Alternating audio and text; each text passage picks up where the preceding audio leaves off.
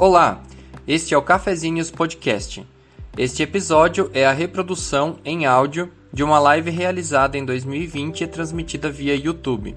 Para assisti-la, acesse www.youtube.com/cafezinhos. Não deixe de seguir nosso Instagram @cafezinhos.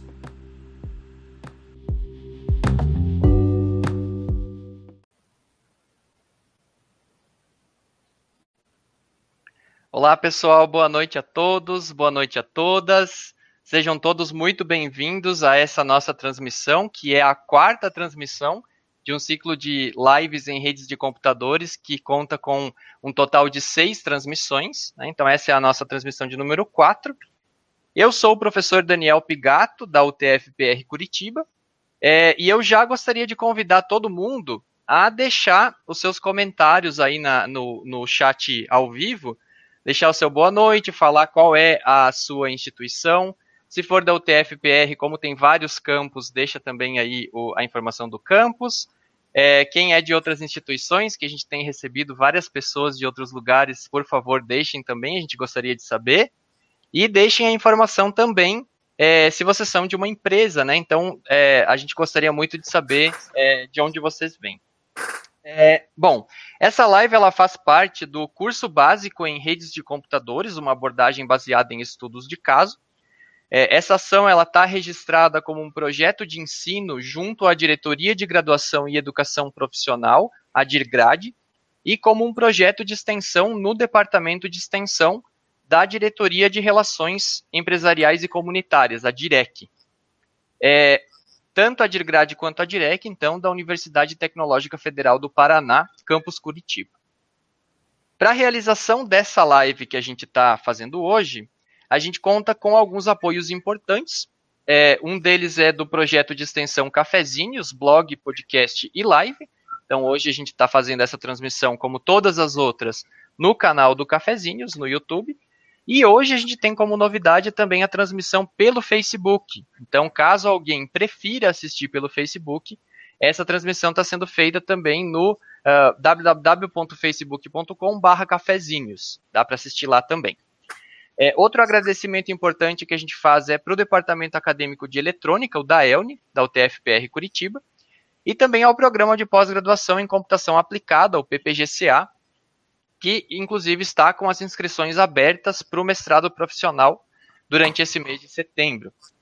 É, e aproveitando que eu estou falando sobre o PPGCA especificamente, eu quero deixar também o meu agradecimento especial ao professor Adolfo, que é o coordenador do PPGCA, e que uh, me ajudou, eh, me assessorou na assinatura eh, do serviço que a gente está utilizando aqui agora, é, para essa transmissão. É, e, a, e a partir de agora a gente tem então ele assinado, a gente conta com alguns recursos adicionais, né? A gente é, vai é, explorando esses recursos ao longo da live, vocês vão percebendo então é, e descobrindo com a gente.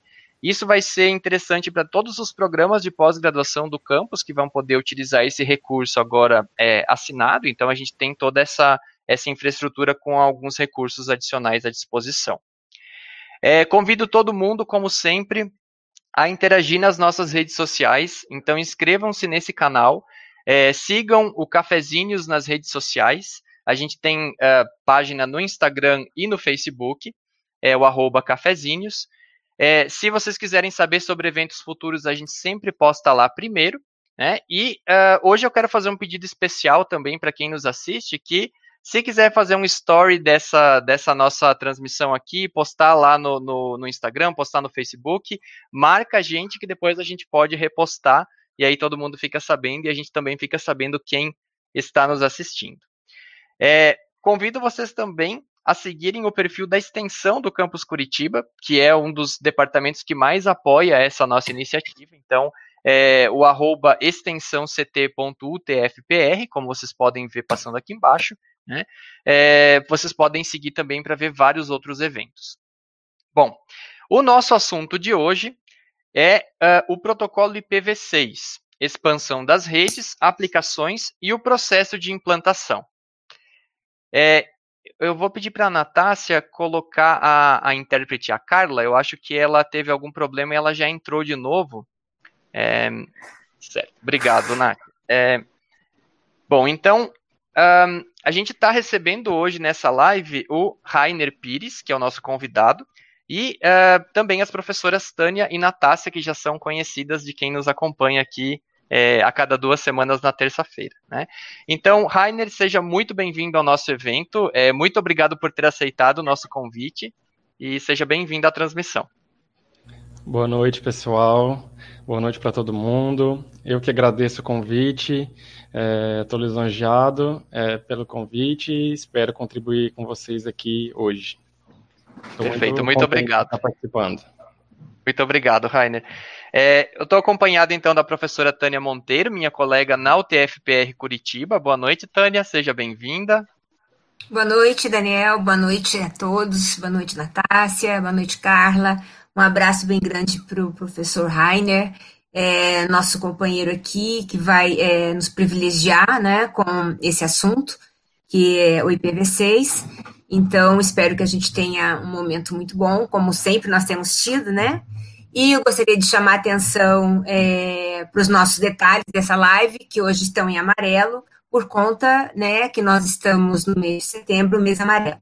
Então, são detalhes muito importantes para a gente e só queria é, deixar isso documentado aqui. Muito bom. Tânia, muito obrigado. É, prevenção ao suicídio, né? O setembro Isso. amarelo, muito bem lembrado. A nossa intérprete Carla está com uma flor é, amarela na cabeça, né? Muito bem, muito bem lembrado. É, eu quero dar boa noite agora também à professora Natácia Silva, que é da UTFPR Campus Cornélio Procópio. Boa noite, Nath. Seja muito bem-vinda à nossa live. Boa noite, pessoal. É sempre muito bom estar aqui é, e compartilhar desses momentos com vocês. Muito bem. Bom, eu agradeço então a nossa intérprete Carla, que está mais uma vez aqui com a gente nessa parceria. Né? Ela faz um trabalho super importante de inclusão, que a gente é, tem é, conseguido trazer aqui para as nossas lives, o que é, é, um, é um serviço é, é, que é feito por ela e algumas colegas, então é, poder encaixar na agenda delas para a gente é uma felicidade muito grande. Então, é, Carla, seja muito bem-vinda também. É, eu aproveito para agradecer, já que eu estou falando da Carla, eu agradeço também ao Departamento de Educação, que é o DEPED, é, que é hoje chefiado pela Jamile Bride, né, que é uma das pessoas que mais nos apoia também para a gente conseguir essa, é, é, o agendamento dessa, desse serviço de tradução de Libras que a gente tem aqui nessas nossas lives. Então, um abraço para a Jamile também, muito obrigado. É, bom, vamos para a nossa live de hoje, então. A gente está com uh, a live organizada em dois momentos. Tá? Hoje a gente vai fazer até uma interação um pouco diferente com vocês. Daqui a pouco a gente vai falar um pouco mais sobre isso. É, mas num primeiro momento a gente vai ter uma exposição feita pelo Rainer. E em seguida a gente vai passar para a sessão de perguntas, comentários, é, dúvidas que vocês eventualmente tenham e queiram compartilhar. Então eu já convido todo mundo, é, no momento que identificar qualquer é, é, questão, qualquer dúvida, já pode comentar ali no, no chat em tempo real. Depois a gente vai destacando essas perguntas no segundo momento da nossa live. Então agora eu vou apresentar o nosso convidado. Hoje a gente está recebendo o Rainer Pires, que possui graduação em Ciência da Computação pela Universidade Federal de Goiás, a UFG. Ele fez mestrado e doutorado na mesma área no Instituto de Ciências Matemáticas e de Computação da Universidade de São Paulo. É, a ênfase da, do mestrado e do doutorado foi em redes de computadores.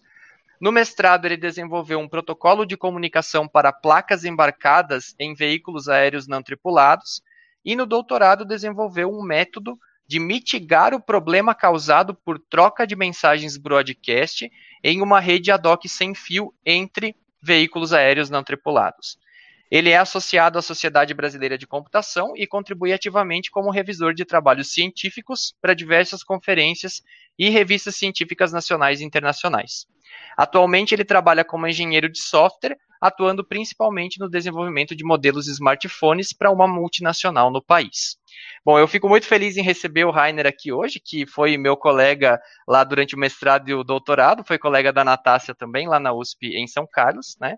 É muito legal para a gente receber um grande amigo aqui nessa transmissão.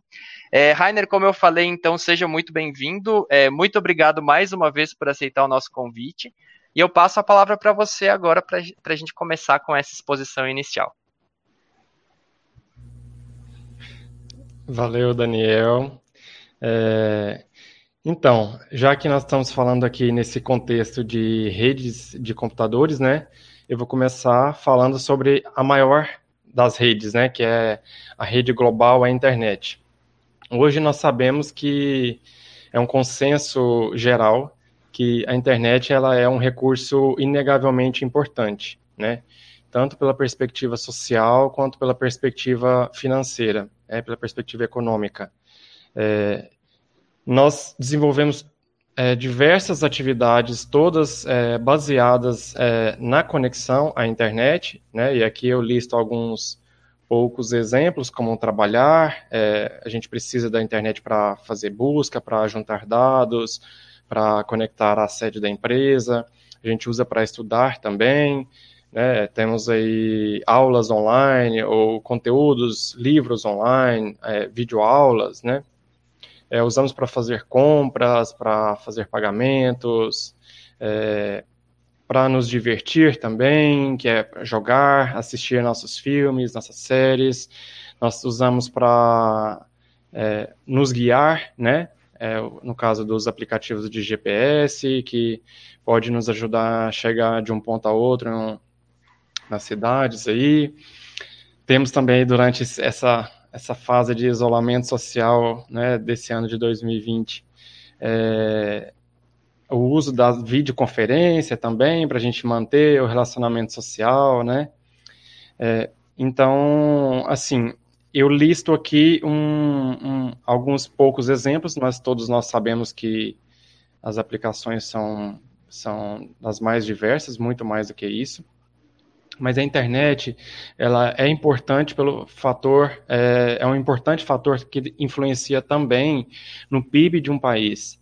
É, tem uma pesquisa da FGV que mostrou que a qualidade do acesso à internet ele influencia tanto na formação cultural quanto na formação técnica é, de uma sociedade. E isso tem um impacto direto no PIB de um país então, é, preocupar com políticas de, de melhoria é, da qualidade de conexão, da qualidade do acesso da população à internet é, é algo que os governos fazem porque realmente tem uma grande relevância social e econômica. Então é preciso garantir a expansão dessa rede mundial, primeiro para aumentar a inclusão digital, né? Então, todo mundo tem o direito de ter acesso a essa rede, mas para suportar é, o crescimento desse uso, o crescimento da demanda, ela precisa se aperfeiçoar. Essa rede ela precisa se aperfeiçoar, né? Nos modos como ela está hoje, ela, ela não consegue dar conta de toda a demanda que está crescendo, né? É, que demanda é essa? Que, é, que, que é o exemplo da demanda? Bom, hoje em dia nós temos muitos serviços virtuais, né, muitos é, computadores virtuais, vamos dizer assim. É, nós temos a computação em nuvem, que agrega vários data centers, é, e esses data centers têm muitas máquinas físicas e virtuais, né?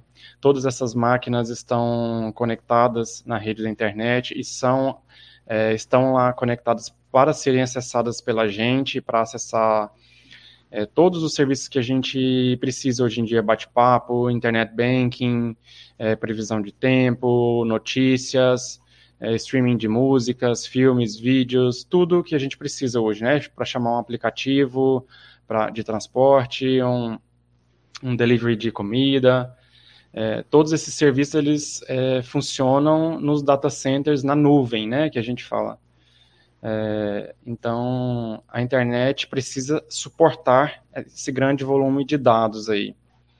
É, outro exemplo que eu posso citar aqui também é que em ambientes industriais ou até é, alguns ambientes rurais mais, mais industrializados, vamos dizer assim, é, a gente está acrescentando novos elementos que precisam agora de conectividade, que eles é, possuem agora novas capacidades, novas habilidades, né? Então a gente tem aí, nós estamos colocando é, plantas de usina eólica e usina solar para gerar energias, é, entradas de, de, drones aí na, nas operações rurais, é, operações de entrega, né?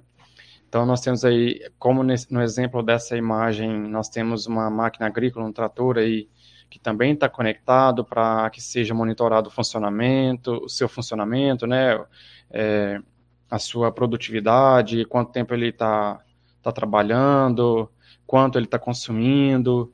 Então, nós temos aí antigos elementos no, dos nossos cenários, do nosso dia a dia, que ganham novas funcionalidades e, e, geralmente essa funcionalidade ela vem com a necessidade de uma conexão à rede, uma conexão à internet, e então a rede tem que estar preparada para isso.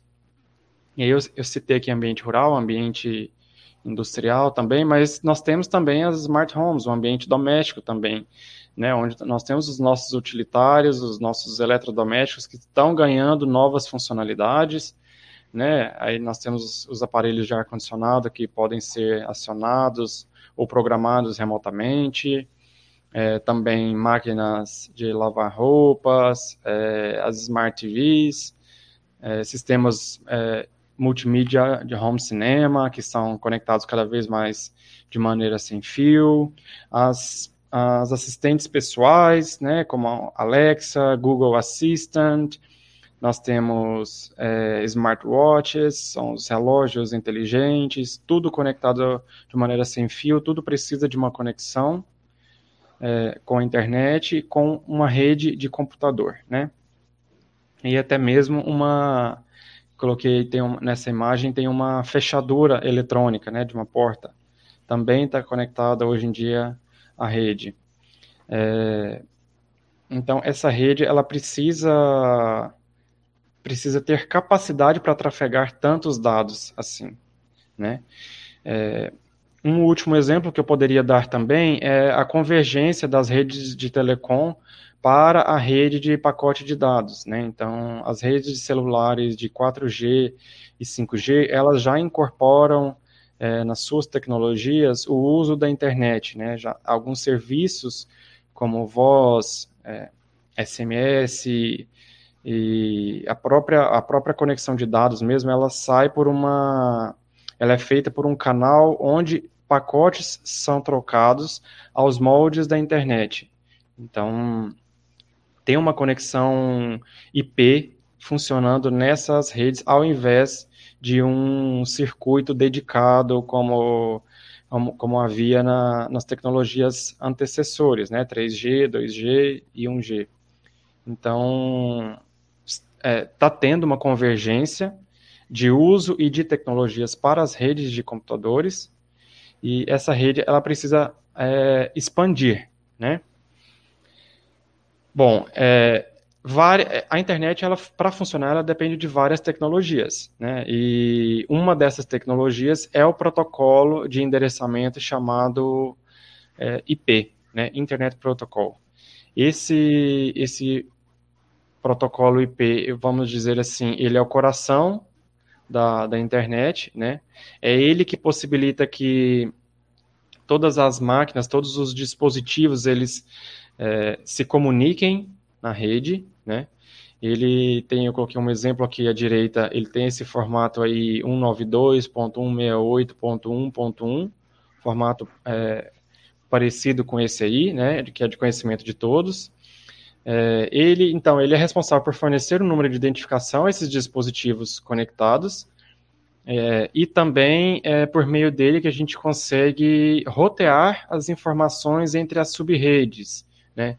Por ele, através dele que a gente define subredes né, pela, a, a, é, ao longo da internet aí, e a gente consegue traçar o caminho que um pacote faz ao sair do nosso telefone, ao sair do nosso computador, até chegar nos servidores, até chegar no, no destino dele, né? Então, é por meio desse protocolo que a gente tem essa funcionalidade.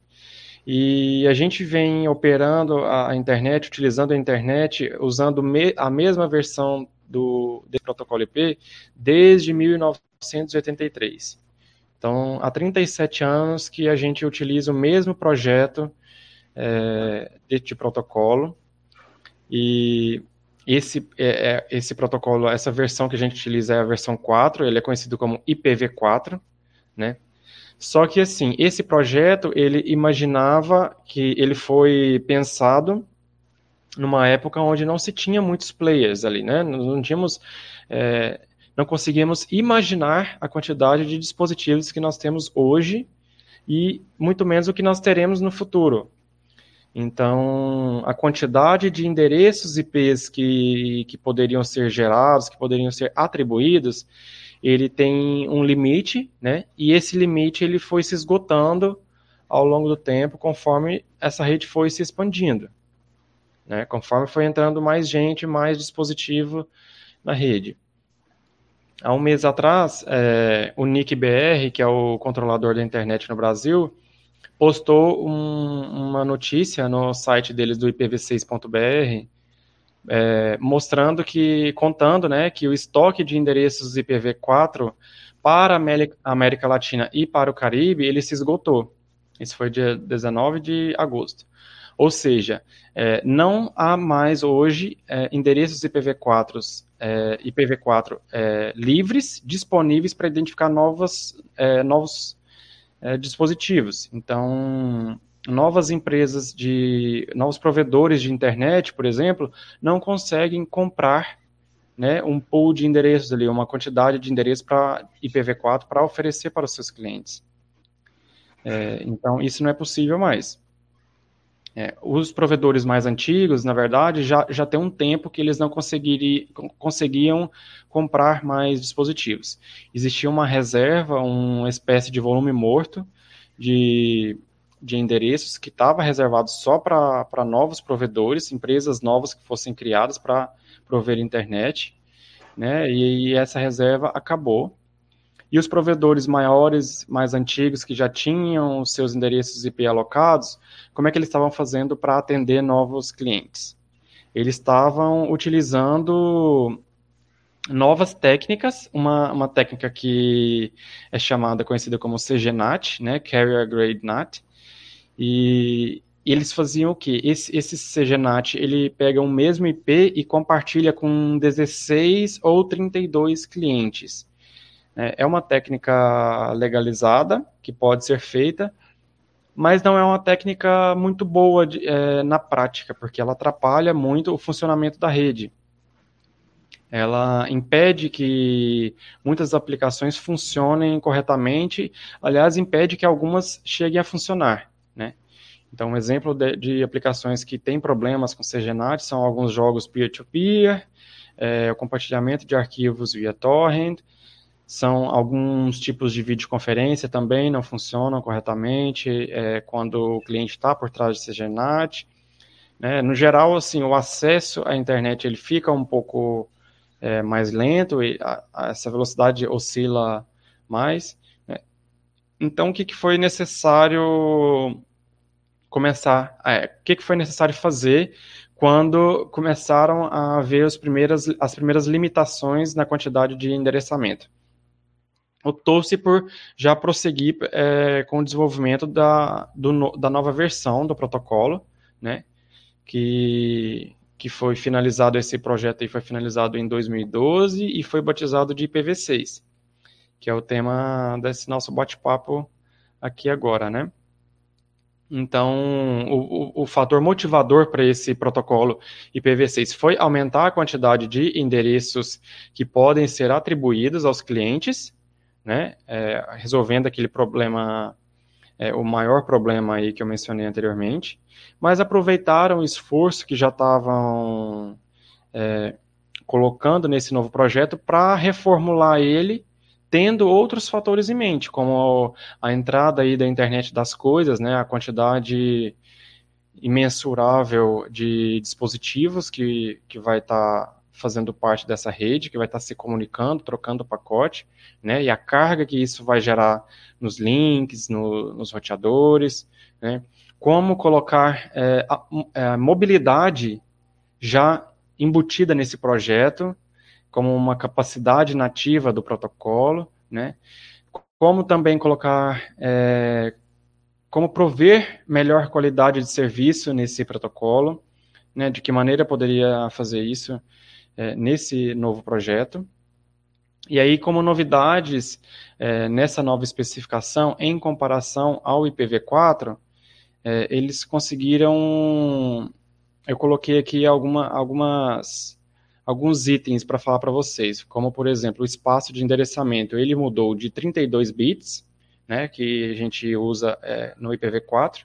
Então a gente ocupa um espaço de um pacote de 32 bits para um pacote não, um campo de 32 bits para definir o endereço IP é, no IPv4 e no IPv6 isso mudou para 128 bits, né, que é um aumento é, vamos assim, na prática são poucos bits, mas é, tem uma consequência é, gigantesca aí na quantidade de endereços que podem ser gerados. É, no protocolo IPv6 também, ele consegue, o, o, os hosts, né, eles conseguem fazer uma autoconfiguração do seu próprio endereço, já, é, diferentemente do IPv4, que precisava de um servidor DHCP, né, então, apesar de poder existir um servidor DHCP numa rede IPv6, ele não é mais essencial, né, os hosts conseguem se autoconfigurar com a nova versão do protocolo. O IPv6 ele tem por projeto o endereçamento hierárquico, o que facilita o roteamento dos pacotes na rede, facilita o processamento da tabela de roteamento pelos os switches, é, layer 3 que tem na rede, pelos roteadores né, intermediários. É, o formato de cabeçalho dele foi simplificado também, com o mesmo objetivo de, de facilitar o processamento desses pacotes. Né? Com relação ao IPv4, ele tem um cabeçalho mais simples. E apesar de mais simples, ele também tem a capacidade de ser estendido. Então a gente consegue estender ele com campos, é, com alguns campos para referenciar é, é, algumas informações opcionais, né, que não precisam necessariamente estar presentes em todos os pacotes IP. É, ele também suporta é, marcadores é, para indicar um fluxo diferente naquele, naquele pacote, então para indicar que aquele fluxo ele precisa ter uma qualidade diferenciada. Né? Então vamos imaginar aqui que você tem ali na rede é, transportando tanto é uma notícia da internet, né, um texto é, jornalístico, quanto é, uma sessão de uma videochamada, uma, uma live ou uma aula online. Então, se é, você pode marcar esses pacotes diferentemente para que é, um pacote de, de texto, por exemplo, que carrega um texto, ele não tenha tanta prioridade quanto um pacote que carrega uma voz, que carrega um vídeo por exemplo, né? Porque se a gente tem atraso de pacotes de áudio, de vídeo, esses pacotes eles chegam de forma desordenada, atrapalha a nossa compreensão do conteúdo, né? Se uma página da web que tem uma notícia, é, ela demora um pouco a ser carregada, é, eu posso esperar ela ser carregada completamente para começar a ler a notícia. Isso não vai, me atrapalhar, não vai atrapalhar a experiência do usuário, né? Então, no projeto do IPv6, é, já tem, é, já pensaram sobre isso também né? E por último aqui, mas não menos importante, eu coloquei também é, a capacidade da, de ter segurança né, dos dados trafegados ali dentro do IPv6, onde a gente pode prover autenticação, né, integridade daquele pacote também, e até mesmo, é, de algum modo, é, prover confidencialidade através da criptografia mesmo dos dados que o IPv6 está carregando ali dentro dele. Então, eu coloquei também aqui, peguei uma imagem da internet para poder mostrar para vocês uma comparação do, dos, dos, dois cabeçalhos, né, do projeto anterior, IPv4, com o projeto novo, IPv6. É, a gente, dá para vocês verem aí que no IPv4 é, existiam é, 14 campos antes, né, e o IPv6 agora tem só 8. É, o que é de mais marcante aqui, comparando um ao lado do outro, que dá para a gente notar, é que o pacote PV6 ele é um pacote um pouco maior, mais comprido, né? Ele, é, na prática, ele tem uma quantidade de bits maior.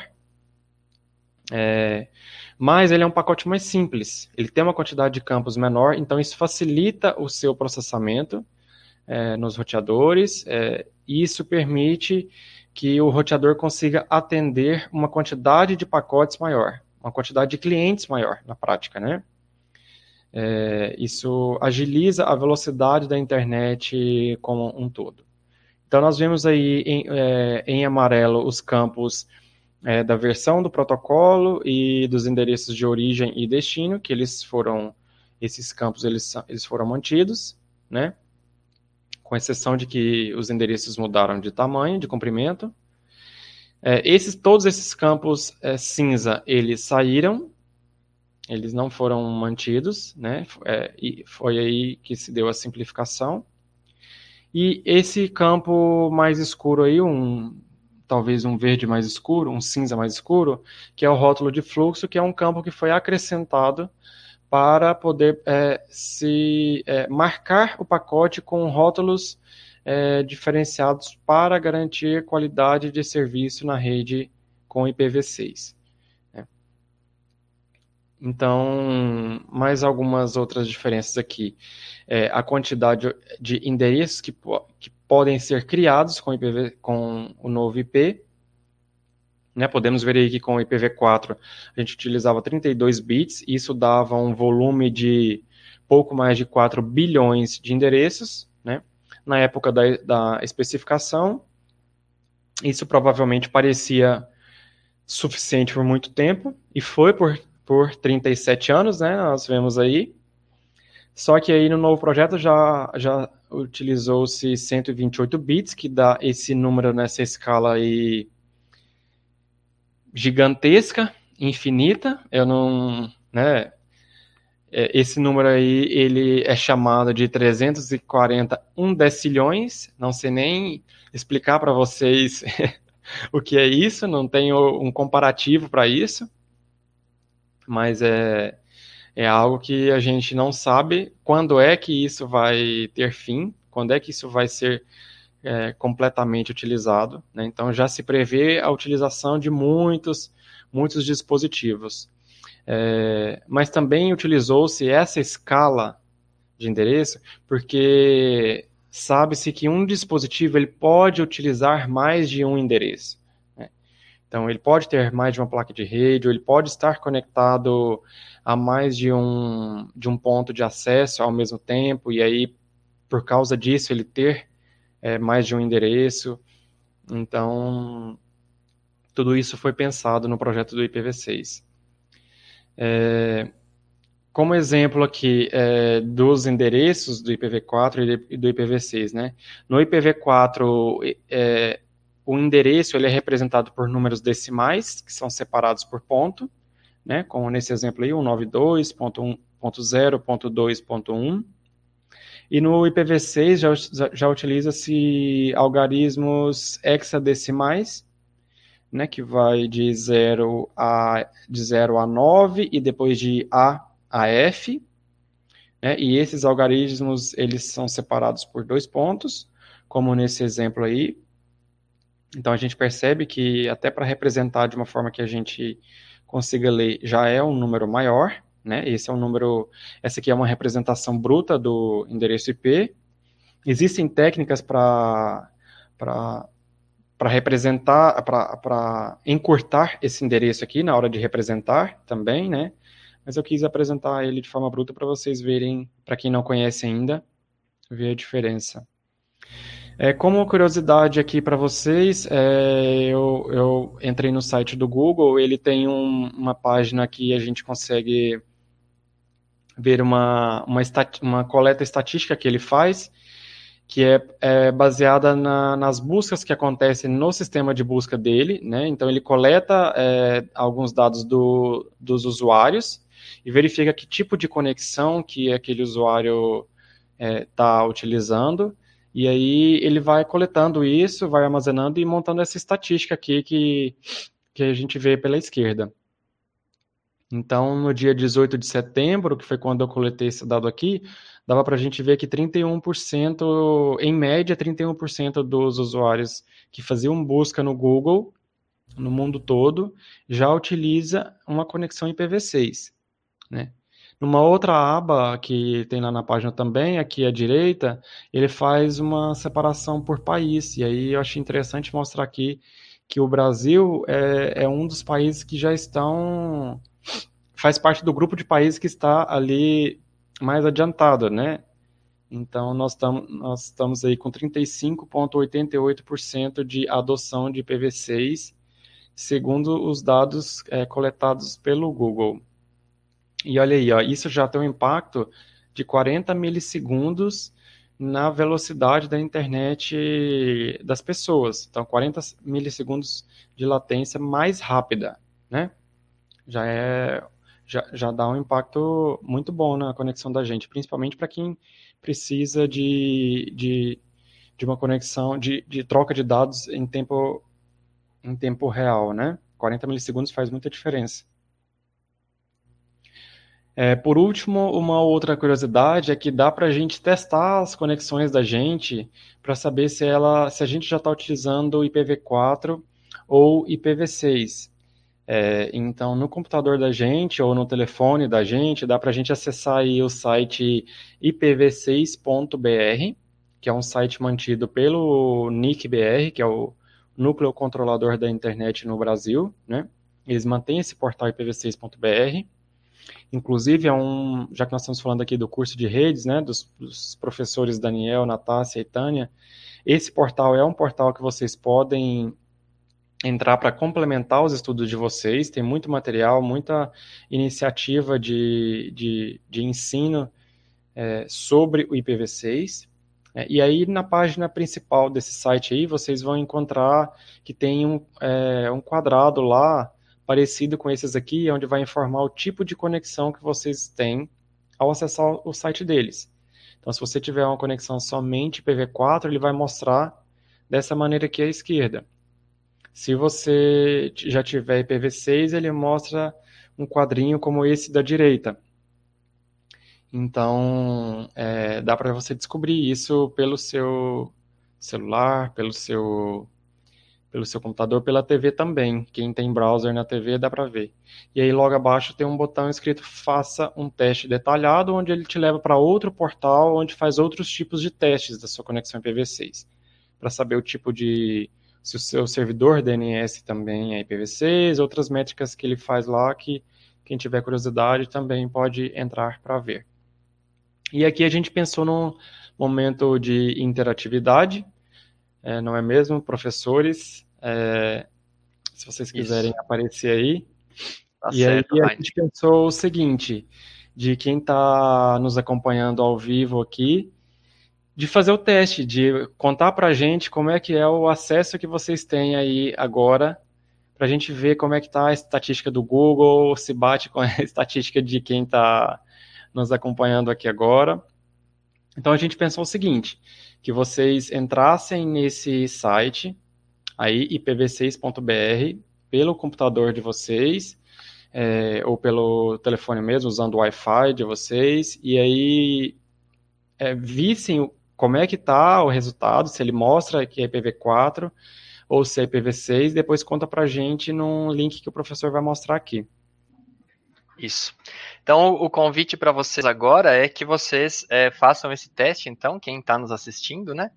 É, pode fazer o teste acessando aí o ipv6.br. Eu vou mudar a tela aqui para a gente poder fazer uma interação. É, bom, se vocês quiserem, é, é, então, depois de verificar se vocês têm só IPv4 ou se tem também IPv6, né? Depois de fazer essa verificação, vocês podem apontar o celular para a tela e, e, aqui no canto a gente tem um, um código, é, um QR Code, né? Que vocês conseguem acessar aí a nossa enquete, ou então digitando a informação que está bem lá em cima. A gente tem lá um, um é, deixa eu até colocar em tela cheia, né? Tá lá em cima, ó, acesse www.menti.com e usando o código que está disposto ali, 3682267.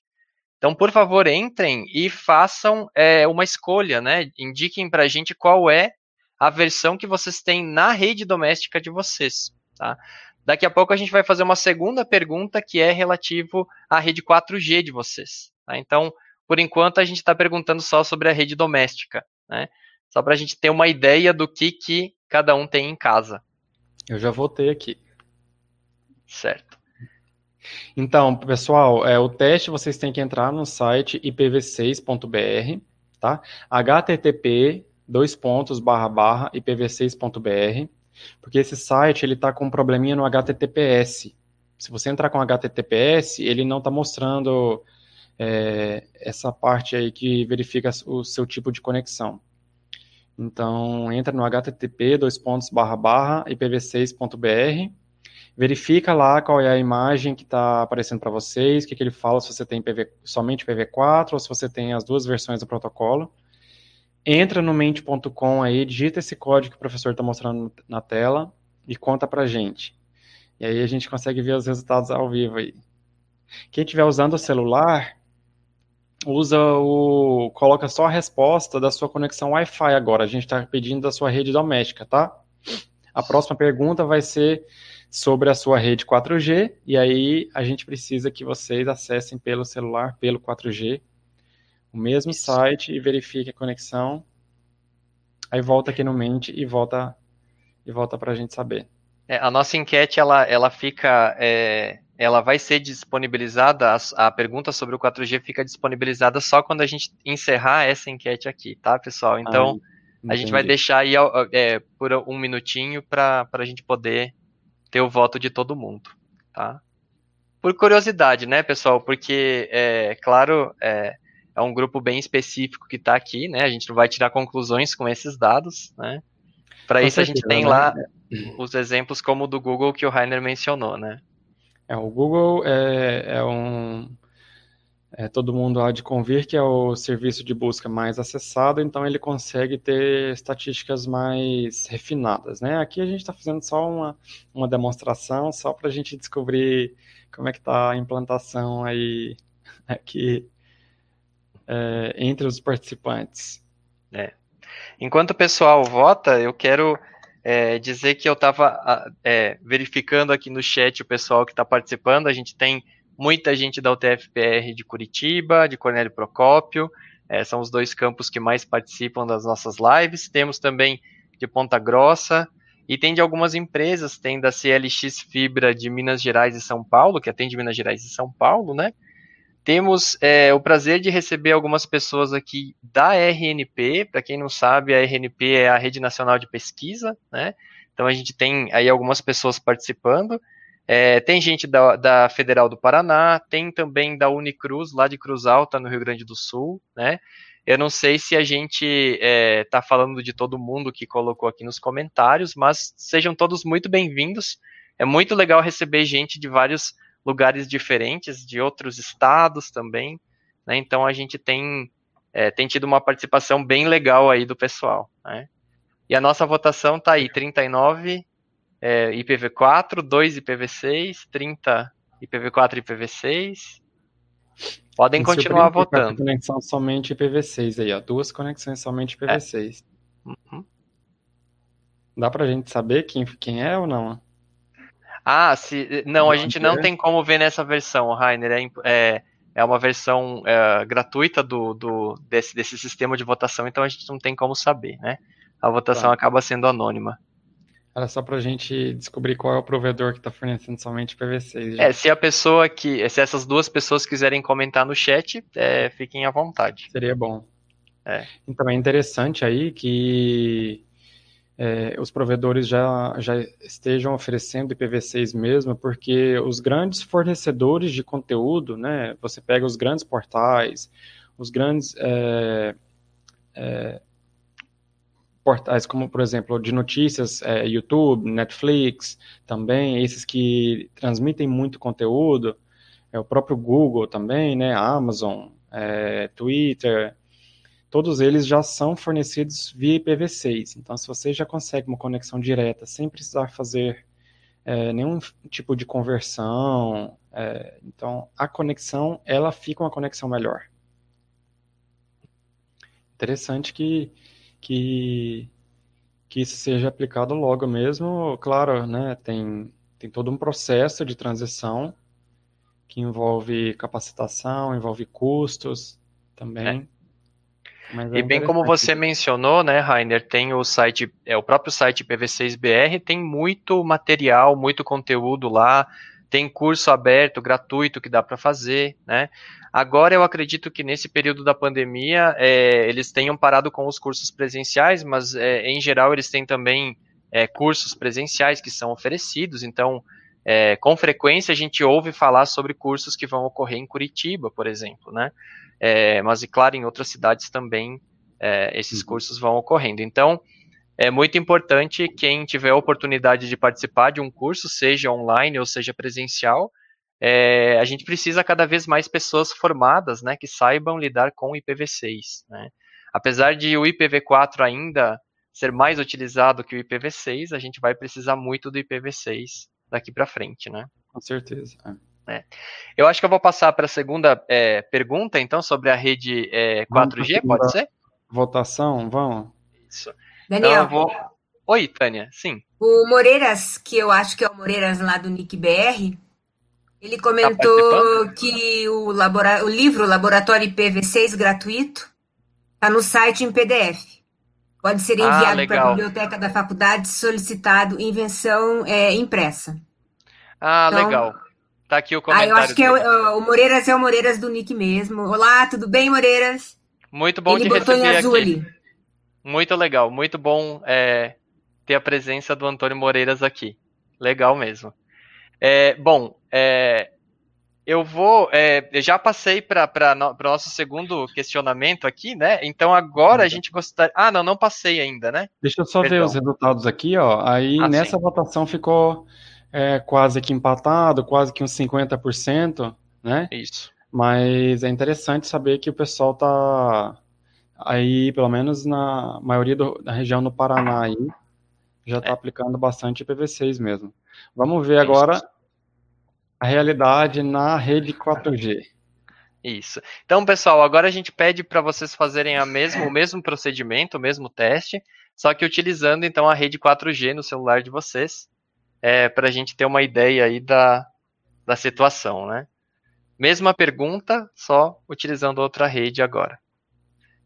Enquanto o pessoal vota, é, Rainer, deixa eu é, perguntar para você, tem, é, você é, teria mais slides na apresentação que você gostaria de destacar?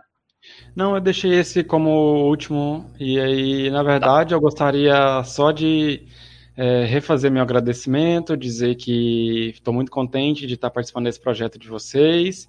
A gente está se vendo aqui dessa maneira virtual, mas pelo menos estamos em contato. muito uhum. obrigado pelo convite. É, e contem comigo mais vezes sempre que precisar. Perfeito. Muito obrigado por, por ter aceitado o nosso convite. Bom, é, eu acho que eu vou, é, talvez enquanto o pessoal faz, é, participa da votação aqui, a gente poderia talvez começar a destacar algumas das perguntas, né? Então, pessoal que tiver dúvida, quiser deixar a sua pergunta já aqui no chat, a gente vai passar a, a é, destacar então alguns dos questionamentos. Eu vou voltar um pouco aqui no nosso chat. É, tem uma pergunta que é uma pergunta interessante, né? É, que o Luigi fez sobre o porquê que a gente não tem o IPv5, né? É, por que, que a gente pulou do IPv4 para o IPv5, né?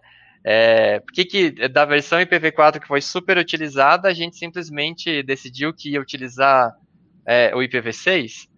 É, Vamos lá. Rainer, fica à vontade. É, então, na verdade, isso é uma questão de nomenclatura, né? É, esses projetos, eles nunca foram é, definidos é, simplesmente com o nome só com base na versão final do projeto.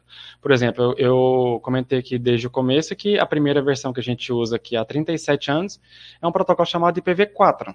E, a, e a, o IPv1, IPv2, IPv3, né?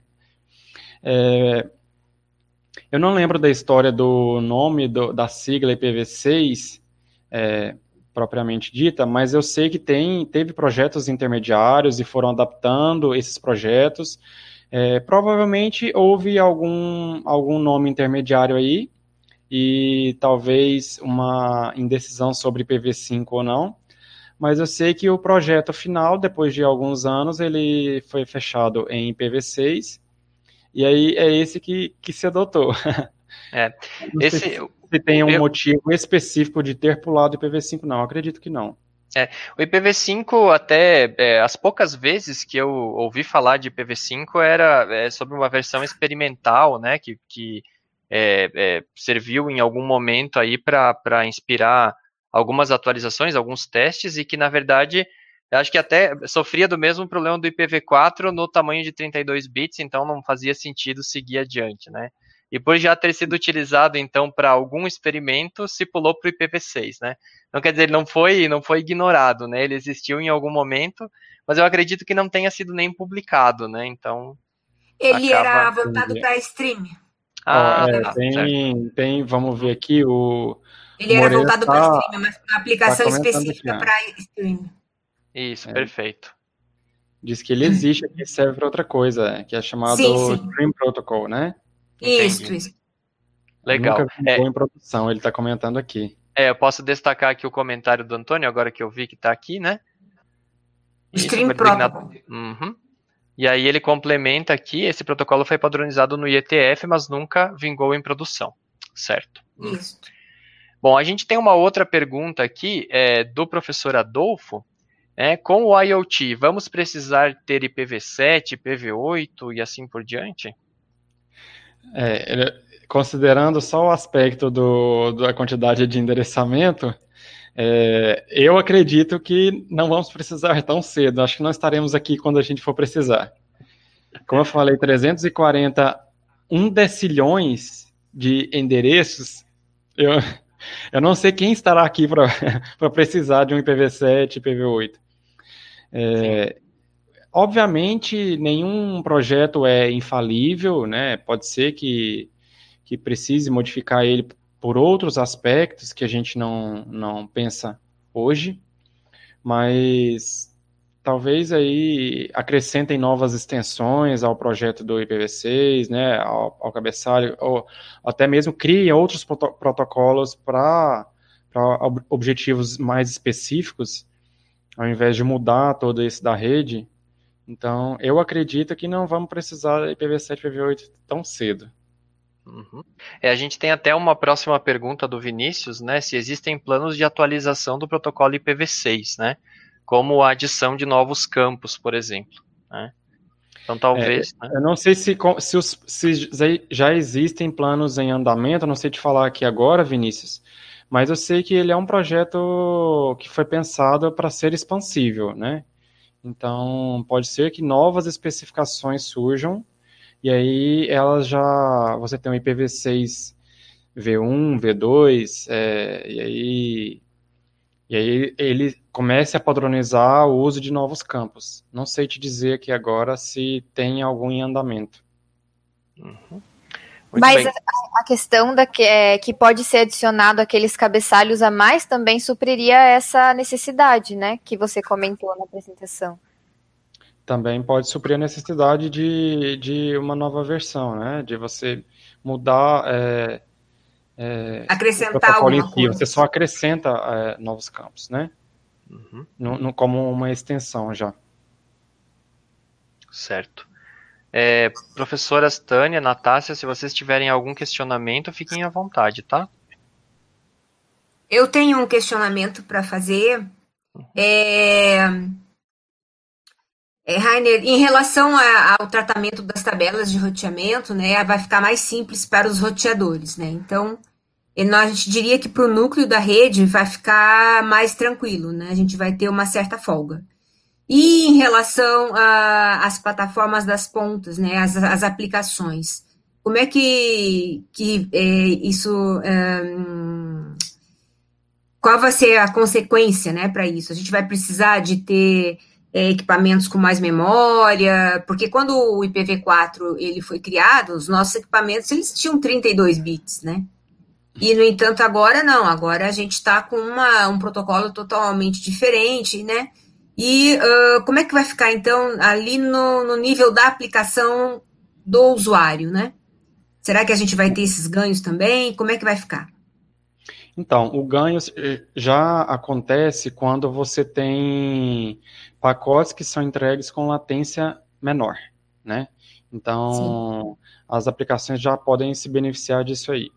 É, com relação ao processamento do, do, do pacote em si, ele é feito pelos nós intermediários, e aí a gente inclui roteadores, né, e tem alguns switches Layer 3 também, que são utilizados em, algum, em alguns ambientes, mas é, na máquina do usuário, quando o pacote chega para ele, é, isso não sobrecarrega tanto é, esse IPv6. Então, o que vai facilitar é o tratamento desse pacote. Então, se eu tenho uma quantidade menor de campos, como eu tinha mostrado naquela comparação dos cabeçalhos lá, eu processo esse pacote mais rápido. Então, eu consigo é, transportar dados com latência menor. É, essa diferença de processamento do pacote dentro da máquina do usuário, de pacotes subsequentes, ela é ínfima e isso não vai, não vai ter influência na aplicação. A influência maior seria no tráfego, é, nos links da rede mesmo. No core da rede. No core da rede, isso. Bom, antes da gente passar para a próxima pergunta, é, como já está dando praticamente uma hora, é, eu quero agradecer a Carla, nossa intérprete que está aqui. Né, a gente já está chegando num tempo é, limite da, da, da do, do, trabalho de tradução, que é um trabalho cansativo, né? Então, Carla, eu quero agradecer mais uma vez pela sua participação aqui, pela sua presença virtual, é, por esse trabalho de inclusão tão importante que é, vocês fazem lá no, no, no departamento é, de educação é, com a professora, com a Jamile e com as outras meninas da tradução. Então, Carla, muito obrigado. Né? A gente agora vai então remover a Carla. É, eu dou boa noite para ela, então. Obrigado, Carla. É, bom, eu tenho uma próxima pergunta aqui, que é do Sérgio. É, qual a maior barreira para o IPv6 se consolidar no Brasil? Seria a entrega na última milha, é, os equipamentos do cliente final? Que considerações a gente teria que é, levar em conta? É, ó, a, a, os equipamentos do cliente final eu não acredito que seja um problema, porque todos os sistemas operacionais que a gente utiliza desde 2012, eles vêm, já, eles, eles já têm suporte ao protocolo IPv6, né? E alguns mais antigos já receberam é, os patches de correção, seriam é, seriam é, as atualizações para terem o suporte, né?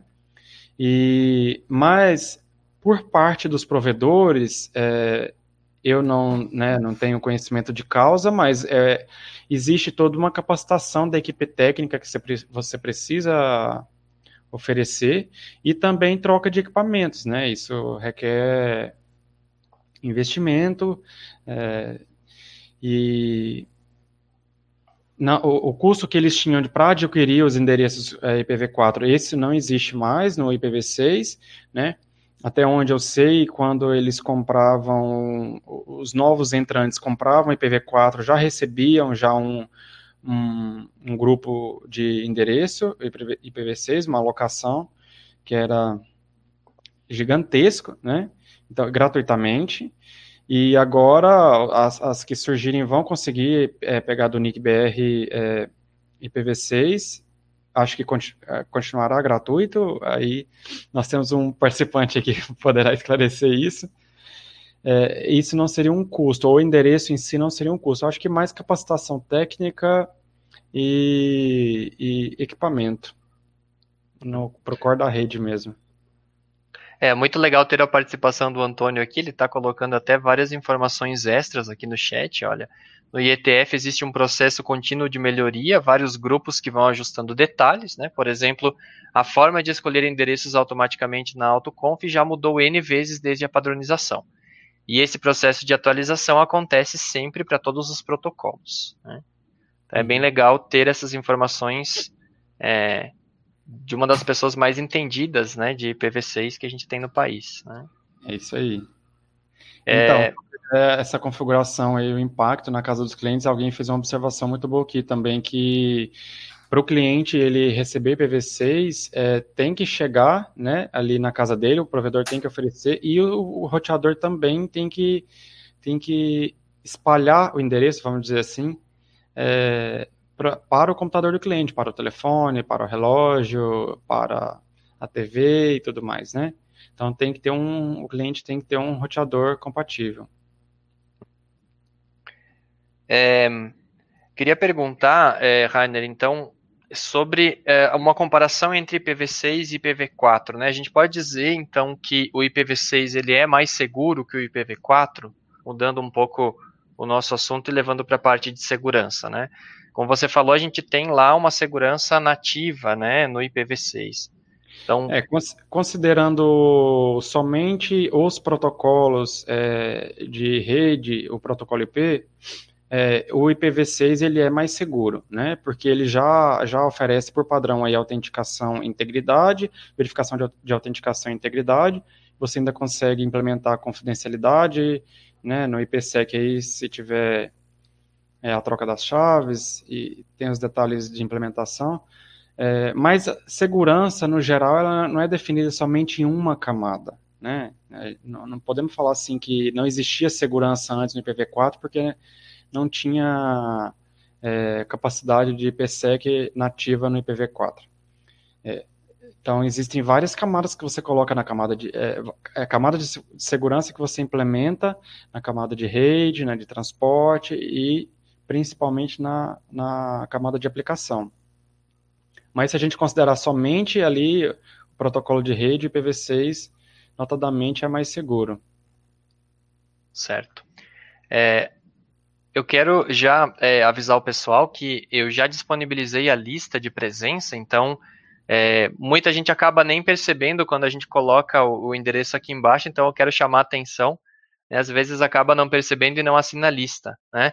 Então, se vocês acessarem aí lista.cafezinhos.com, vocês vão cair lá no formulário para poder receber depois o certificado de participação, tá, pessoal? Então, é, não deixem de assinar a lista. Caso vocês não possam assinar agora, é, façam isso depois, né? Vocês têm até 48 horas para assinar essa lista. Depois a gente encaminha para a geração dos certificados de participação aí de todo mundo que está por aqui, tá? É, eu quero é, voltar aqui para a tela.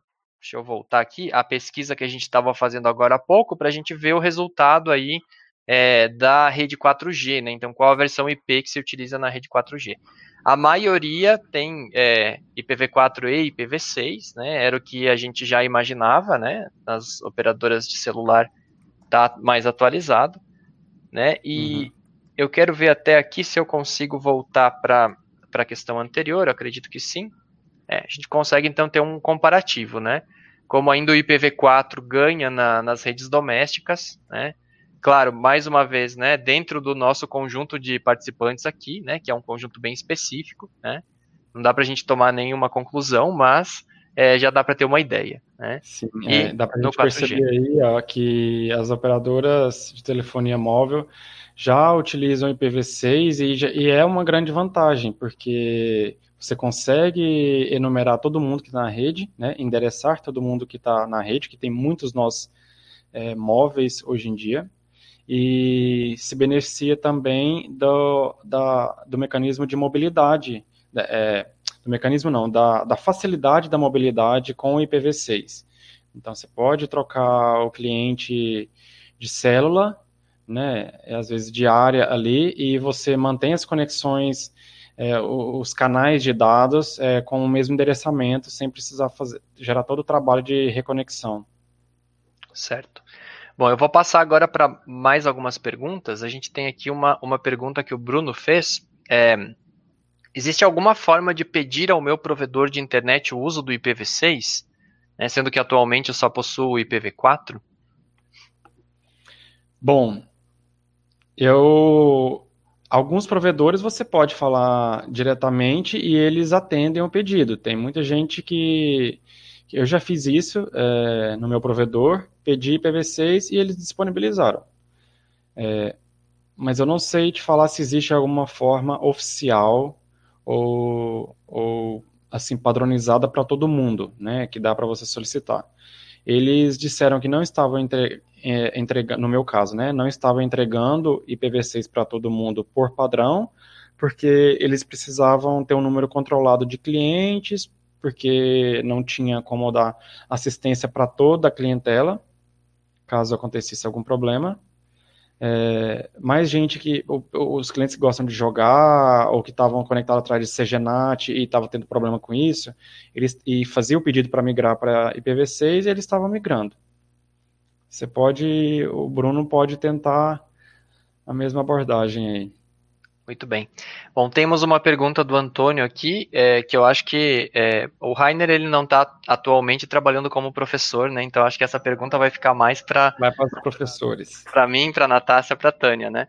É, como é. está o ensino de IPv6 nas universidades? Né? Os exemplos didáticos já são com IPv6 ao ensinar protocolos, redes, programação.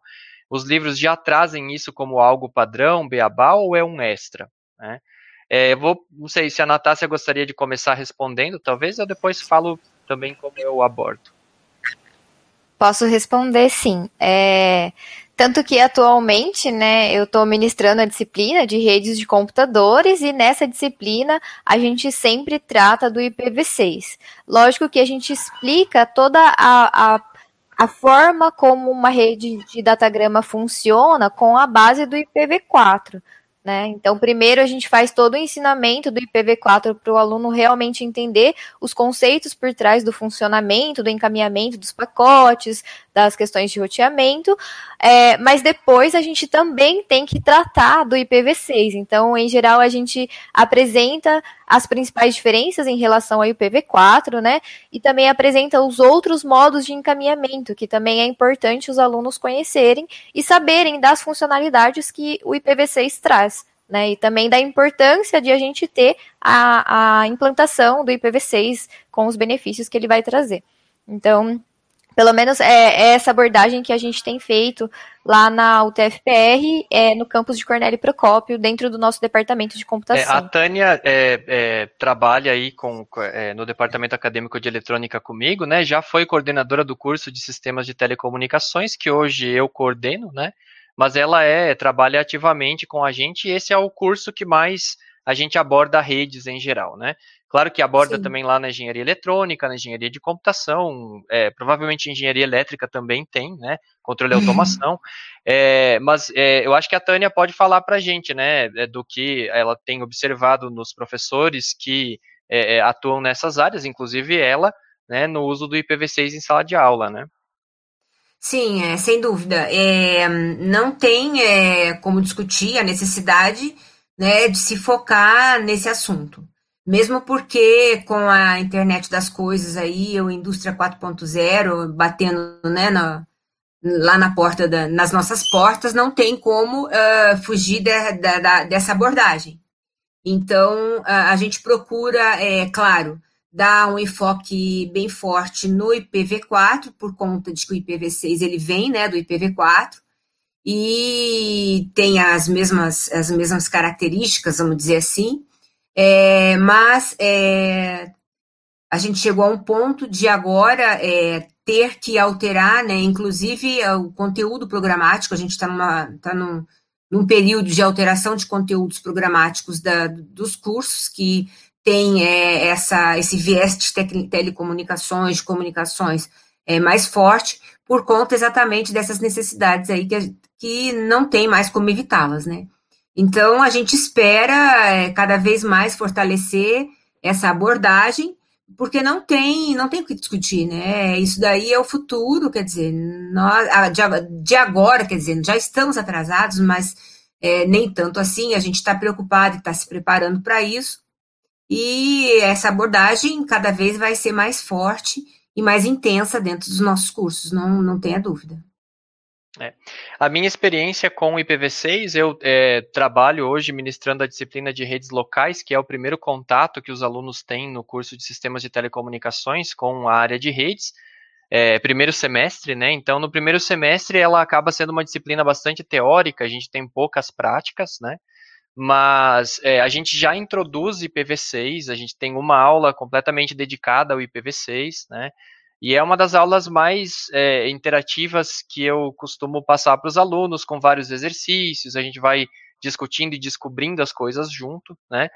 E eu utilizo bastante aqueles vídeos, é, pequenos vídeos que o Nick é, publica, né? E que é, ambientam muito bem, eles é, são muito educativos, bem com umas animações bem bonitas, é bem legal, né? Quem não conhece o canal do Nick, pode dar uma olhada, eles têm feito agora durante a pandemia é, vários, várias lives, várias iniciativas muito legais, né? Eu acho que é, quem quiser estar tá, é, é, por dentro da, da, área de redes precisa acompanhar o que o, o, trabalho que o pessoal tem feito lá no CGI, né? Que, que é quem controla o NIC. Eu, eu nunca, às vezes eu me atrapalho se é um ou outro que controla, mas é, são órgãos que trabalham ali associados, né? Um é o braço do outro.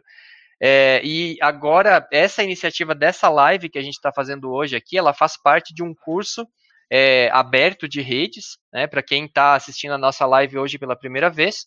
É, esse é um curso aberto de redes que eu decidi abrir durante a pandemia e as professoras Natácia e Tânia estão me ajudando. Né, então, a gente tem aí mais de 300 alunos inscritos nesse curso. Né, a gente acabou tendo que limitar as, as vagas porque teve muita procura.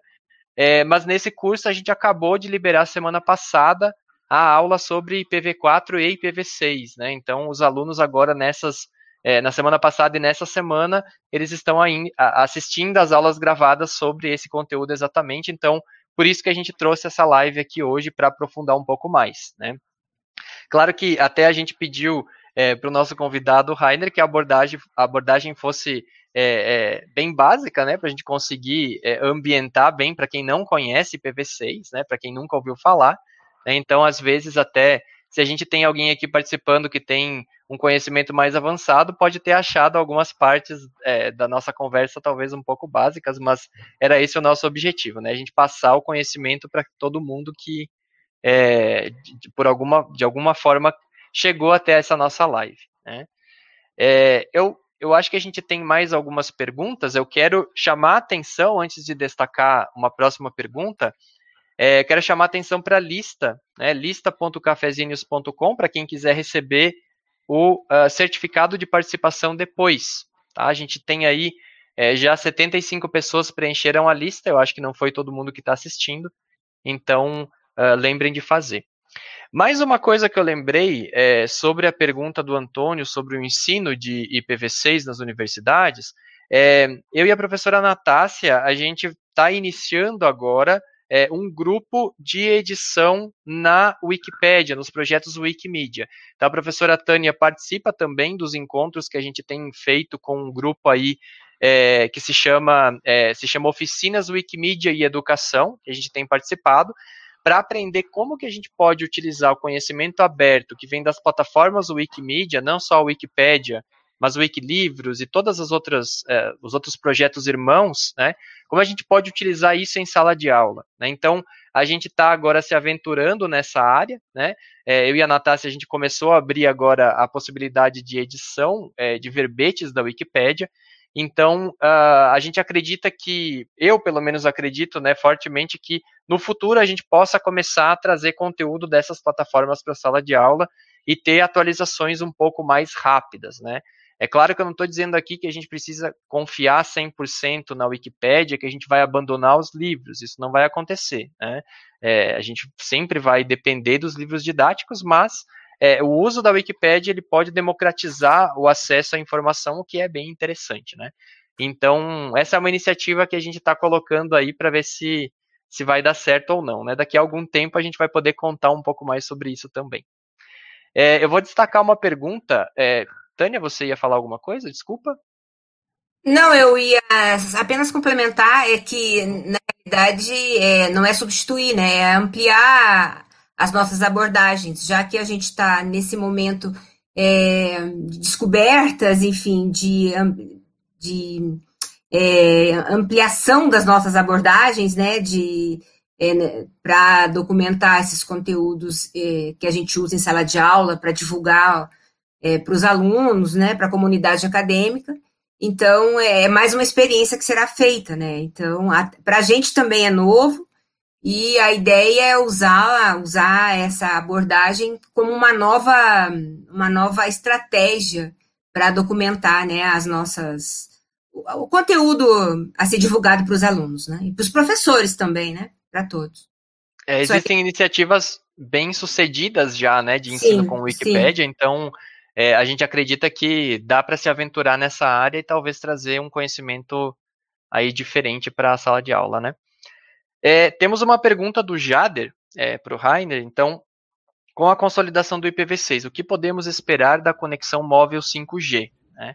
É inevitável falar sobre 5G e IPv6 quando a gente né, entra num tema, acaba caindo no outro, é. né? Bom, nós não temos o leilão do 5G ainda, mas a gente já viu que tem algumas operadoras fazendo testes aí pelo país, né? Acho que já foram dois testes é, no sul de Minas e no Rio de Janeiro, se eu não me engano. É, então, é, alguns serviços da, é, dessas redes móveis celulares, né, o 4G e o 5G, eles já são providos através por subsistemas de é, subsistemas multimídia, que são conhecidos como IMS, e não só nas, nas operadoras de telefonia celular.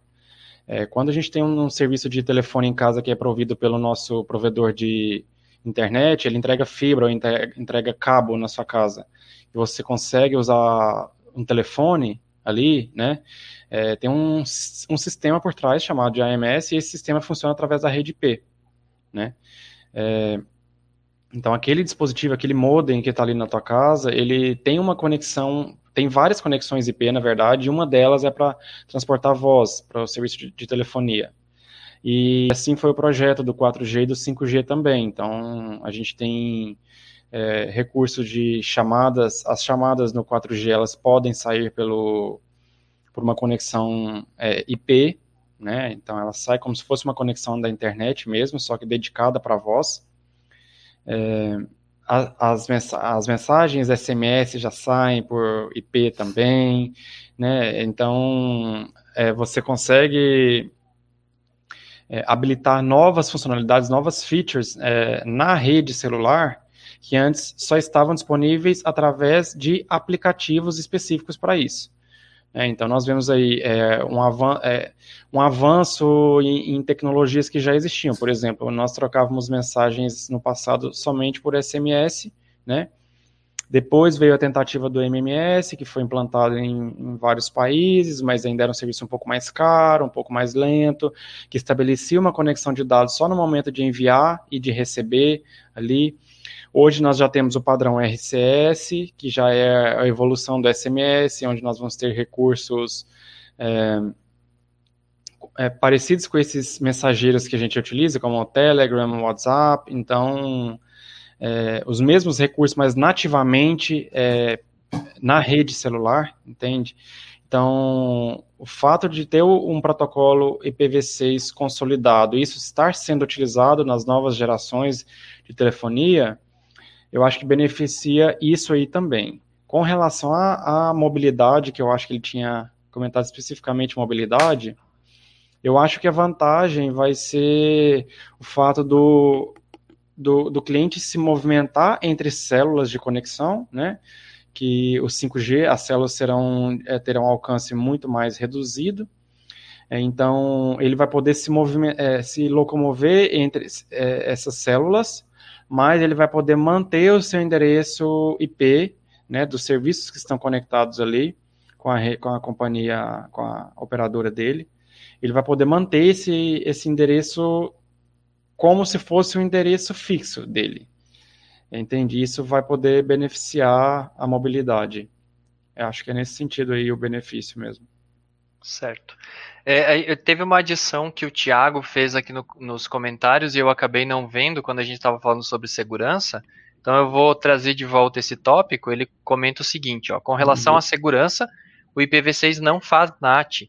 É, com isso, a implementação da segurança deve ser no equipamento, né, que recebe o IPv6. E aí não, ele complementa, né, não que NAT seja é, um protocolo de segurança, mas é, ele acaba mascarando os equipamentos internos, né? Esse é um ponto importante, né? A gente não tem NAT no IPv6, né? É, no, no IPv6 não existe o NAT, né? É, dá para ser implementado, mas isso é uma, é uma prática ruim, que atrapalha todo o projeto. Na verdade, ele não deve ser implementado, não foi criado para isso, né? É, essa tradução.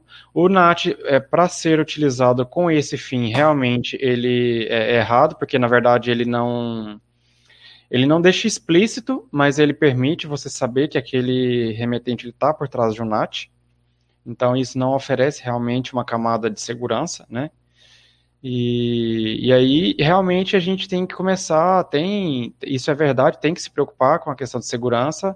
Novamente, os, é, os provedores vão precisar pensar trabalhar com essa questão da segurança, os fornecedores de equipamentos, os roteadores vão ter que deixar implementado por padrão uma camada de segurança mais robusta. É, a gente vai precisar educar mais as pessoas sobre como é, estabelecer segurança na sua rede local, né? Então, fazer o uso de, de aplicações para esse fim específico de firewall nos telefones, nos computadores, é, firewall nos próprios roteadores de casa. É, talvez os, os provedores é, fazerem uma análise de tráfego mais, mais inteligente, aí, e aí a gente pode fazer um link que o pessoal dá para assistir a palestra passada, aqui na live do Cafezinhas, que fala um pouco sobre isso, né? É o uso de inteligência artificial na, no, na, nos sistemas de detecção de intrusão. Então, é, assim, a segurança é, é, um, é um tópico muito interessante, né, mas que tem muitas vertentes, tem muitos olhares para ele. Então, é preciso olhar de vários ângulos. É, só o fato de não ter NAT não significa que o cliente vai estar mais exposto necessariamente é, a um ataque, por exemplo, né? Que geralmente quem, quem pratica ataques tem, tem uma noção básica que consegue transpor o mecanismo de NAT. Então, não necessariamente a falta desse NAT já expõe mais o usuário. É, a gente inevitavelmente nessas, essa é a nossa quarta live, né? Inevitavelmente a gente sempre cai no assunto segurança, né? Até na live passada a gente brincou, né, que é, tá na hora de fazer um projeto de lives ou um curso aberto é, online na área de redes, porque é um assunto de muito interesse e como o Rainer está falando, ele é tem várias, a gente consegue é, olhar para ele de várias formas, né? É, você consegue encontrar segurança sendo implementada de várias maneiras diferentes, né? Desde lá a segurança implementada em hardware até a implementada em software em vários níveis diferentes, né? Então é, é, um tópico que eu acho que é do interesse de todos os que estão aqui nessa roda hoje, né? E, e a gente vai acabar falando sobre ele nas próximas lives também. A gente já está encaminhando para o final da nossa live, pessoal. É, eu não sei se as é, professoras Tânia, Natácia tem alguma pergunta, alguma colocação a fazer sobre o assunto, é, algum questionamento para o Rainer. Fiquem à vontade. Natácia, fala primeiro, que sempre sou eu que falo. Ah, não, na verdade não tenho mais nenhum questionamento. Eu acho que ele deixou bem claro, né, os pontos fortes que a gente tem aí para o IPv6. Então, na verdade, só tenho a, a agradecer por trazer essas informações para a gente discutir um pouquinho. Isso aí. Tânia, fica à vontade. É, antes de agradecer ao Rainer, e, e eu queria mandar um abraço para o Eduardo Morales, que também está aí no, nos comentários. É, ele também é do NIC e, e foi meu professor num, num desses cursos aí pelo mundo. Então, um grande abraço, Eduardo. A gente está te esperando aqui em Curitiba, na UTFPR, como sempre. Mas tudo bem. É, Rainer, olha, muito obrigado pela, pelas suas considerações, pela sua explicação, explicações, né? Eu acho que é, o importante nesse momento é, passar para as pessoas que estão assistindo, né, a importância é, desses novos tempos, né, e quais são as, a, as oportunidades que, que, estão aí à porta de todos, de todos, né. Claro que oportunidades, elas também é, estão alinhadas com uh, desafios, mas olha, é, a gente aqui hoje falou do IPv6, né? Você falou do IPv6. É, dentro dessa própria, dessa própria troca, dessa migração, já tem inúmeros desafios, e isso quer dizer que a gente tem aí pela frente inúmeras abordagens novas que os alunos podem é, procurar e devem procurar, né? É, como uh, experiências futuras inevitáveis e futuras, né? É, a gente falou também na, nas nossas lives passadas da parte de segurança, da parte de IoT, uh, e dos, falamos dos drones, né, da, da parte de soluções de veículos móveis. Isso tudo está uh, ligado ao que a gente falou hoje, a parte desse endereçamento, né, ao próprio G que vem por aí. Então, é, se fosse colocar fazer um fazer um, um, mix disso daí, isso tudo estaria dentro do mesmo caldeirão, né? Que é o que a gente espera para o futuro. Então, uh, não tem como é, nós não abordarmos isso e não, e não chamarmos a atenção do quanto é, isso é importante para esse pessoal que está iniciando agora, ou que está no meio do caminho, ou que vai pegar essa mudança, né? Então, é, é mais uma vez, nós estamos aqui é, fazendo essas, essas lives e trazendo essas, é, esses temas justamente com essa intenção, é abordar o que, o que é, está à nossa porta e o que nós precisamos aprender muito rapidamente. Daqui para frente não tem como nós nos mantermos na área de tecnologia sem a gente ter ou uh, um conhecimento geral sobre esses vários assuntos, se a gente quiser ser um generalista, ou se a gente quiser ser um especialista, escolher aí uma das áreas, né? Então a gente tem, nossa, a gente tem uma riqueza aí de opções e de desafios enormes, e eu só queria então mais uma vez chamar a atenção de quem está seguindo a gente aqui pelas lives. E Rainer, muito obrigado. É, a gente espera contar com você outras vezes e retribuir a sua contribuição aqui. Com certeza. É... Bom, eu refaço o agradecimento. Estou muito contente de ter participado aqui, de ter recebido o convite. Para mim foi uma honra mesmo. E espero que eu tenha aí contribuído com os alunos, tenha dado animação para eles seguirem aprendendo, assistindo às aulas de vocês, ter oferecido mais é, opções para eles buscarem recursos também. E, e é isso. Obrigado. Contem comigo. Rainer, muito obrigado. É, acho que a Tânia já colocou todo, todo o agradecimento que, que a gente faz a você por ter dedicado esse tempo aqui né? É, é muito legal. A gente sabe que a vida é corrida, né? Todo mundo tem as suas obrigações e, e tirar um tempo para preparar uma apresentação e, e, participar da nossa live, com certeza é, é, exige bastante, né? Então, é, o Rainer, que a gente até nem falou, tá lá em Manaus, né? Nesse momento, tá longe da gente, mas está participando é, graças a, bom, assim, esse momento graças que a gente teve, né, tá é, graças à rede, né? esse momento de pandemia não é positivo, mas é, alguns elementos que a gente conseguiu, ou que a gente se obrigou a utilizar e passou a utilizar são, são muito positivos, como essas lives, né? Essa aproximação que a gente tem aqui com, com as pessoas que é, em outros momentos a gente talvez nem pensasse em promover, né?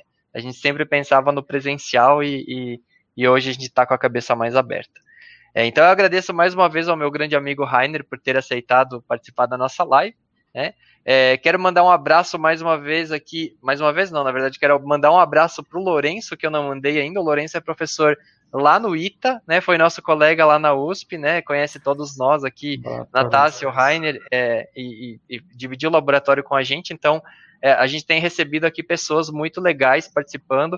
Hoje foi um super exemplo, essas várias, é, esses vários nomes importantes que a gente tem na área de PV6 participando da nossa live aqui. Então, é, um grande abraço para todo mundo que está participando e, e, um abraço especial também aos nossos alunos que estão aí sempre firmes e fortes nas nossas lives. Né? É, como se diz por aí, ninguém mais tá aguentando o número de lives que está acontecendo, né? Mas a gente faz o nosso esforço aí para tornar as lives um pouco mais agradáveis. É, bom, eu quero então encerrar é, dizendo para todo mundo que está aqui hoje que é, eu convidar vocês a ficarem de olho nas iniciativas que a gente tem feito, né? Até eu vou pedir para a professora Natácia colocar o site do Daelne, que está é, separadinho aí na tela, é, a gente Isso. tem várias ações que têm acontecido lá no Daelne, né? A professora Tânia é a nossa chefe de departamento do Daelne. Se, se você quiser, Tânia, falar alguma coisa, convidar o pessoal a, a acessar o nosso, os nossos conteúdos lá, fica à vontade. Não, é. Eu passo a palavra para você.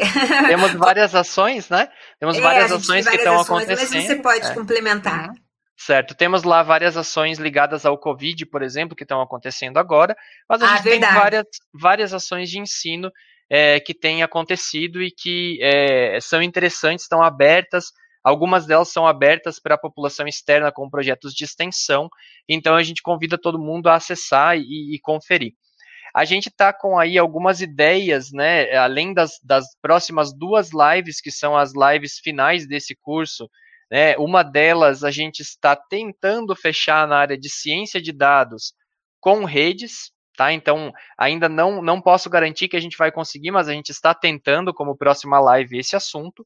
E a última live a gente vai ter uma participação internacional, isso é tudo que eu vou adiantar aqui hoje, né? A gente vai ter mais detalhes em breve também.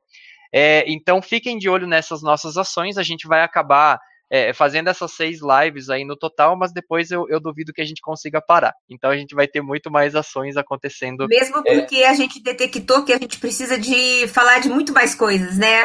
Exatamente. É. Esse, esse é o maior ganho das nossas lives. Pessoal, Sim, um graças grande... aos palestrantes, né, que trazem pra gente novos desafios aí, daí a gente acha que, que nem começou. Exatamente. É, bom, então eu reforço uma última, um último aviso para quem ainda não assinou a lista. Não esqueçam de assinar em lista.cafezinhos.com. O link vai estar tá também na descrição do nosso vídeo. Então eu dou boa noite aos meus colegas aqui da sala. Agradeço muito a participação de todos. Professora Natácia, professora Tânia, Rainer, muito obrigado por terem participado. Boa, boa noite para vocês. Boa noite a todos. Boa noite, gente. Boa noite, pessoal. E boa noite para todo mundo que está nos assistindo. Tchau, pessoal. Obrigado por tchau, terem tchau. participado mais uma vez. Tchau, tchau.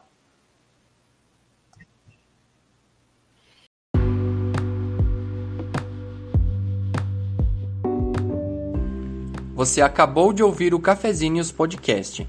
O episódio de hoje foi a reprodução do áudio de uma live realizada no canal do Cafezinhos no YouTube. Para saber mais sobre o nosso projeto, acesse www.cafezinhos.com. Até breve!